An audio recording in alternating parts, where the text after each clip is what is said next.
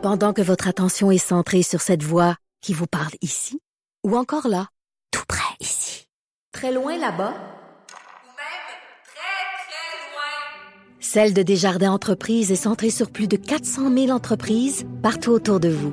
Depuis plus de 120 ans, nos équipes dédiées accompagnent les entrepreneurs d'ici à chaque étape pour qu'ils puissent rester centrés sur ce qui compte, la croissance de leur entreprise.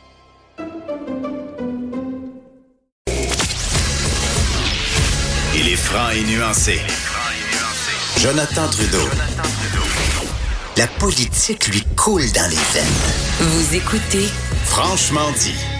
Bon, on va faire un petit peu de nouvelles. Il y a- moi, il y a une histoire qui m'a euh, qui m'a vraiment impressionné ce matin. C'est celle d'une fraudeuse qui euh, vraiment là. parler de la fusée, ça aussi, ça t'a impressionné. On Oui, c'est ça. Mais on va en parler la tout de suite après. C'est quelque chose, hein? Mais la fraudeuse, qui c'est quelque chose là. Tu sais, dire abuser de la confiance de ton employeur, qui, qui a une confiance aveugle envers toi, c'est assez ça. C'est pas mal ça. Puis vous allez voir, c'est très particulier d'habitude. On s'entend que quand on pense à quelqu'un qui fraude, on se dit bon cette personne-là peut-être manque d'argent, a besoin de s'en mettre dans les poches ou euh, mais vous allez voir que c'est pas tant ça. Elle avait quand même des moyens, la dame. La dame, c'est Lise Saint-Pierre. Elle a 67 ans. Elle a commencé à travailler comme secrétaire comptable pour la compagnie euh, Constru- Construction Irénée Paquette et Fils en 1995. Donc, une employée de très longue date. D'habitude, tu fais confiance à ces employés-là parce que ça fait longtemps qu'ils sont dans la boîte. On développe une relation. Mais euh, dès mars 2011, elle a profité de la confiance de son employeur, justement, pour euh, se remplir les poches, sais pas, à peu près durant trois ans. C'est euh, le temps que ça aura duré jusqu'à temps qu'on euh, qu'on coupe son poste. Mais c'était pas 40 pièces dans la petite caisse là. Oh non, c'était pas 40 Tu sais? pièces dans une petite caisse. Écoute, de 2011 à 2014, elle a encaissé 628 339 dollars par mois. Elle pouvait prendre jusqu'à 25-30 000 piastres. Et sais-tu, elle dépensait euh, son argent pourquoi en majorité? Pour le- la loto, c'est ça? Oui, elle achetait des billets de loterie. Et euh, est-ce qu'on comprend que c'est le prix à payer pour, euh, pour gagner finalement à la loterie, dépenser énormément? À un moment donné, tu te dis, ben, elle va tomber sur, euh, sur un billet gagnant. Écoute, elle avait déjà gagné. Cette madame-là, en 2010, elle a gagné un million de dollars à la loto. Elle était millionnaire. Et malgré tout, à partir de 2011, elle a fraudé et cependant trois ans. Euh, puis on s'est rendu compte de ça. euh, totalement par hasard. Comme je vous l'ai dit, elle, elle avait été, euh, son, poste avait été coupé.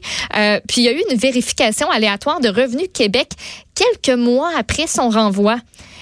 Et c'est là que les gestionnaires ont réalisé qu'il y avait des factures qui étaient introuvables. Ça faisait partie de son stratagème. Elle se servait euh, des facturations. Elle, factu elle falsifiait des chèques de la compagnie, les déposait dans son compte bancaire personnel, imitait la signature du fondateur de la, compagnie. Puis pour camoufler ses vols, elle faisait de la fausse facturation de sous-traitants fictifs dans les livres comptables. Puis le monsieur, il disait de la compagnie, il était comme, ben, nous autres, on, on, on en a tellement des dépenses, on a tellement de sous-traitants que ça a juste passé inaperçu. Et euh, ben lui évidemment euh, se sent euh, complètement euh, complètement floué. Il disait ben j'ai fait euh, j'ai fait confiance à quelqu'un, je pouvais pas me douter que ça allait virer de même. Et là madame vous dites ben elle qu'est-ce qu'elle a à dire pour pour sa défense? Pardon, mon oncle. Elle dit j'ai fait une erreur, je pouvais plus m'arrêter. J'essaie de chercher la raison pour laquelle j'ai fait ça mais je trouve pas. Mais j'ai pas Ouais. de problème de jeu. Elle, elle nie complètement Ben là- avoir un problème de jeu, entre autres. Là, on trouve ça un peu spécial. Euh, on peut pas diagnostiquer ça de même. Cette personne-là a un problème de jeu juste en lisant l'article. Mais tu sais, quand tu dépenses la majorité de l'argent que tu fraudes en billets de loto, on peut se poser euh, des questions. Et finalement, ben, elle dit, j'ai donné plus que ce que j'ai pris parce qu'au final, tu sais, elle a, elle a floué pour à peu près 628 000 dollars, Ben oui. mais a Bla, bla, redonné- bla, bla, mais la perte s'élevait à peu près à 889 000 dollars. Donc, elle, remercier. elle a versé 1 162 000 au final. Puis euh, ça m'a fait euh, bien, euh, bien sourire de, de, de lire les propriétaires qui disent, ben, dans un sens, on a comme été chanceux de se faire frauder par une millionnaire parce qu'au final, on a récupéré notre argent. Que si, euh, c'est rare que quand tu te fais frauder, tu es capable de remettre la main, surtout pour un million. là. C'est Ouais. rare que tu revois la couleur de ton argent. deux, deux, deux choses. Premièrement, quand déjà faut être un peu euh, crédule, naïf Ouais. pour vraiment espérer gagner à, à la loterie. Moi, Oui. les fois où je m'achète des billets, c'est que il y a tellement un gros lot, j'ai été pourquoi pas, ça m'arrive une fois par année. Moi aussi, t'es dans la caisse à l'épicerie, dit- puis tu dis, ah, a pas aux œufs dans la c'est ça, sais.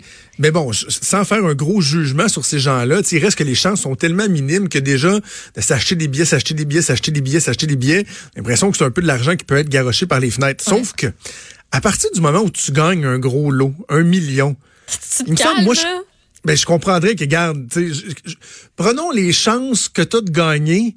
Et là, tu multiplies ça par les chances que tu as de regagner à nouveau. Tu sais, à un moment donné, tu dis, regarde, j'ai eu, j'ai eu mon. Je sais eu. que c'est déjà arrivé, il y en a qui ont gagné deux fois des gros Ah lots. ouais. Mais sais, c'est exceptionnel, là. Ouais. Là, on est vraiment dans le domaine du- du- d'un petit problème peut-être de dépendance, là. On dirait que ça a comme, il y a, il y a eu un déclic, puis elle fait, mon Dieu, j'ai gagné un million, ça, que. ça. Et si je me réessaye, peut-être que. Voilà, drôle d'histoire ce matin dans le journal et de Montréal. l'autre élément, c'est le vol. Mhm. Que- comment tu peux voler de l'argent de même Pendant à tes trois patrons ans, à chaque pendant mois. Hein? Est-ce que je t'ai déjà raconté la seule fois où j'ai pseudo-volé quelque chose? Ça, me semble que oui. Regarde, c'est pas- je vais le raconter de toute façon. ouais, je suis pas sûre. La radio, c'est de la répétition. Euh, je mon- ma première job, c'était chez WH Perron. Oui, tu me l'as Euh, l'ancêtre Oui, oui. des, des bottins, ça. Puis lorsque moi je suis resté là jusqu'à la fermeture du magasin, ça a fait faillite. Puis à la fin, là, on était rendu même qu'on vendait les, les euh, à des compagnies les étagères. Là. On a tout liquidé le stock, fallait qu'ils vendent le plus d'affaires possible. Et là, un moment donné, pendant les, les mois qui ont mené à la fermeture finale, on vendait le stock, on liquidait. Et là, il s'est mis à des employés qui, le soir, à la fin des chiffres, allaient reculer le truck dans le garage du WH Perron, puis partaient avec une coupe d'affaires en se disant, anyway, ça fait faillite. Et j'ai vu, pas juste des employés, j'ai vu des gérants. Je me souviens d'un gérant qui était parti avec un, un set de tables en... C'est pas, c'est pas de l'acier, là. Tu sais, c'est comme vert, bleu, là. euh, que je suis pas la bonne euh, personne. Voyons, c'est quoi le matériau? Bref, tu sais, ça, ça valait super cher. là, une petite table avec les, les, les chaises, un genre de set de patio, mais qui te valait, qui te valait probablement 1000 pièces. Parti, ah, ouais, ah ouais, dans le char, fou, mets ça dans l'auto, s'en va. Le monde partait avec des, des, des, des boyaux de jardinage, des trucs comme ça. C'est le free for all.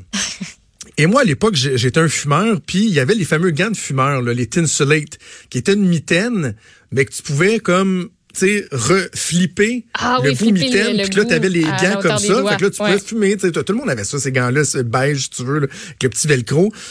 Puis un soir, ben, je suis parti avec une paire. Ça va. Tu te sentais vraiment mal. Justement, faut que, ben, si bol, le lendemain, je l'ai rapporté.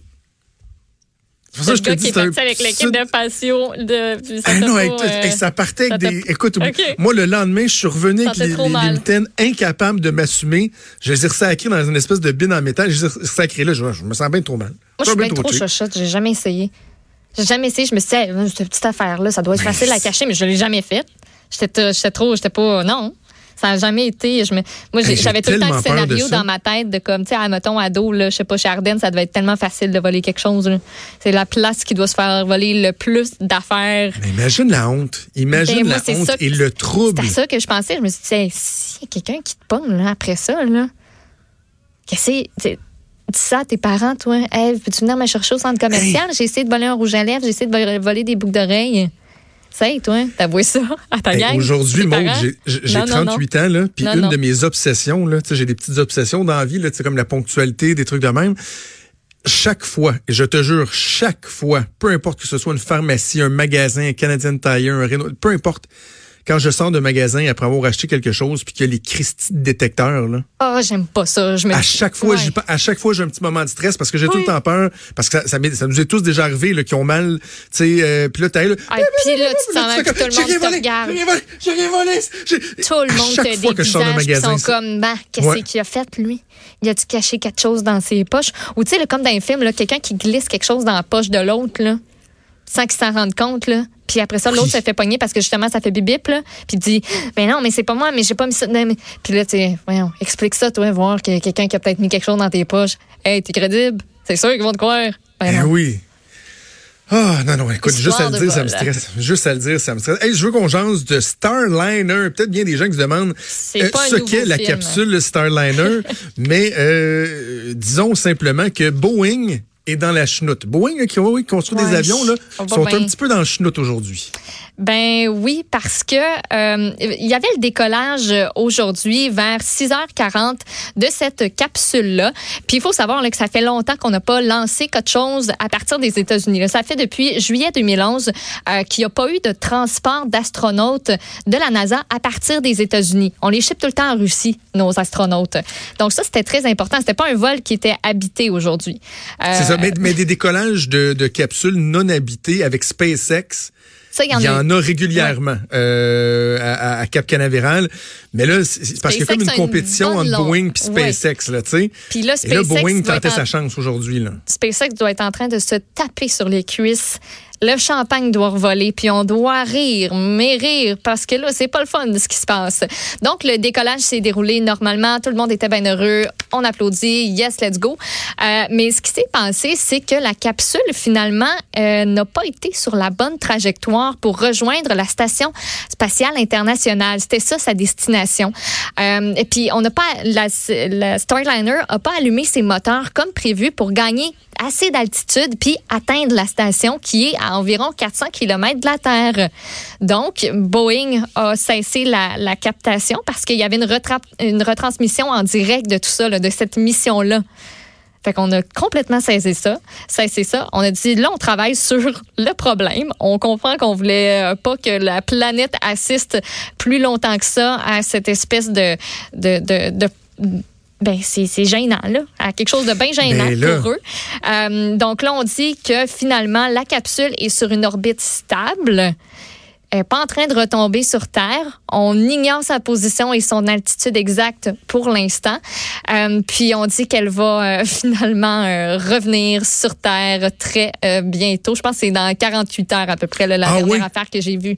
C'est confirmé qu'elle ne se rendra pas à la Station spatiale Non, internationale. non, elle va revenir sur Terre, c'est ça, dans 48 heures, cette capsule-là. Elle n'accomplira donc pas son, sa mission première qui était de se rendre là. C'est un échec majeur pour autant Boeing la NASA. Puis on disait, c'est pas habité, mais il y avait quand même quelque chose hein, dans la capsule. Oui. Il y avait, il y avait euh, deux affaires. Il y avait deux affaires. Il y avait un mannequin qui était baptisé Rosie en l'honneur de euh, Rosie la riveteuse. Vous savez cette euh, jeune ouvrière qu'on voit là avec le petit bandeau rouge euh, qui montre son bicep là, qui est tout découvert. Elle a une chemise en jeans, donc c'était pour représenter représenter cette image-là. Il y avait aussi une peluche de Snoopy qui a été Mhm. ajoutée et elle n'était pas sanglée, donc on voulait qu'elle puisse flotter quand le vaisseau arrive Ben oui. euh, en apesanteur. C'est ça qui est ça. On va en entendre parler, ça c'est sûr Mais et certain. Et SpaceX, eux, ça- c'est parce qu'ils ont déjà réussi cette étape-là d'envoyer Oui. de, de tu sais, cette même mission-là, là, d'envoyer la capsule vers la station spatiale internationale et de la faire revenir sur Terre sans problème. Il y avait un mannequin aussi qui était à bord, bourré de capteurs Mhm. pour vérifier que le voyage euh, serait sûr pour les futurs occupants. Tout s'est bien passé. Fait que, euh, non, mais SpaceX sont vraiment de longueur d'avance, parce que c'était SpaceX, en plus, Ouais. eux autres, le propulseur revient sur Terre. là. Euh, Tout le monde a vu ces images-là, là, que ça vous, sur une petite plateforme euh, en mer. Euh, donc, c'est tout un recul là, pour Boeing. Et là, moi, je vais devoir expliquer ça à mon gars euh, à cet après-midi, parce que nous, on a, tu sais, je- mon gars est un maniaque de l'espace. Ouais, quand aime J'en ai parlé avec David Saint-Jacques. À 6h40, on était devant l'iPad, toute la famille a regardé le décollage de la capsule ce matin.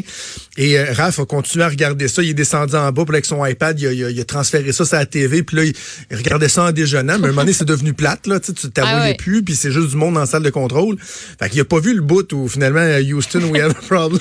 Puis je, puis je suis pas certaine qu'ils vont monter son atterrissage nécessairement non plus. Tu sais, au cas où ça continue de mal aller, mettons. Si, effectivement, effectivement. Euh, dernière? qu'est-ce- Ouais, vas-y donc, avec quoi ça te tente de... faire? Le cartel Euh, du Le pain? cartel du pain, oui, je- oui, ça, ça me tente beaucoup. Le cartel du pain, toi. Tu sais, quand tu es impliqué dans un cartel du pain, là. Je sais pas, c'est pas le plus gros cartel euh, de l'univers, là. Cartel de coke, cartel de pain.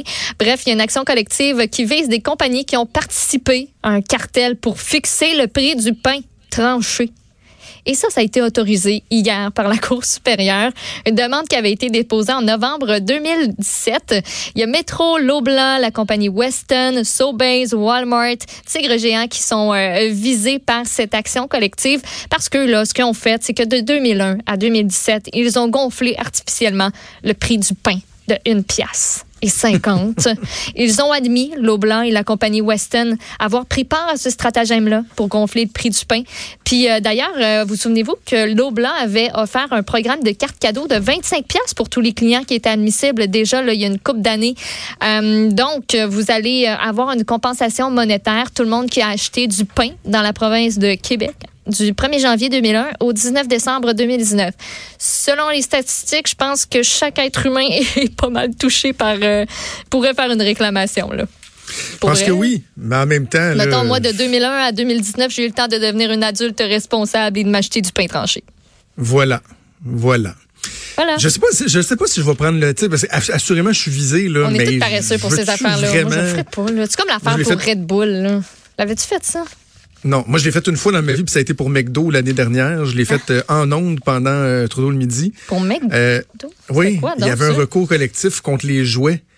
Les petits jouets, là, que c'était donc bien épouvantable qu'avec les joyeux ah, festins, il y a des, c'est comme une incitation à la consommation pour les enfants. Donc, moi, j'ai rempli le recours collectif en ondes en m'engageant à ce que le jour où je vais recevoir une somme de ce recours-là, je vais la dépenser, je vais dépenser chaque sou pour aller acheter des, des joyeux festins à mes enfants.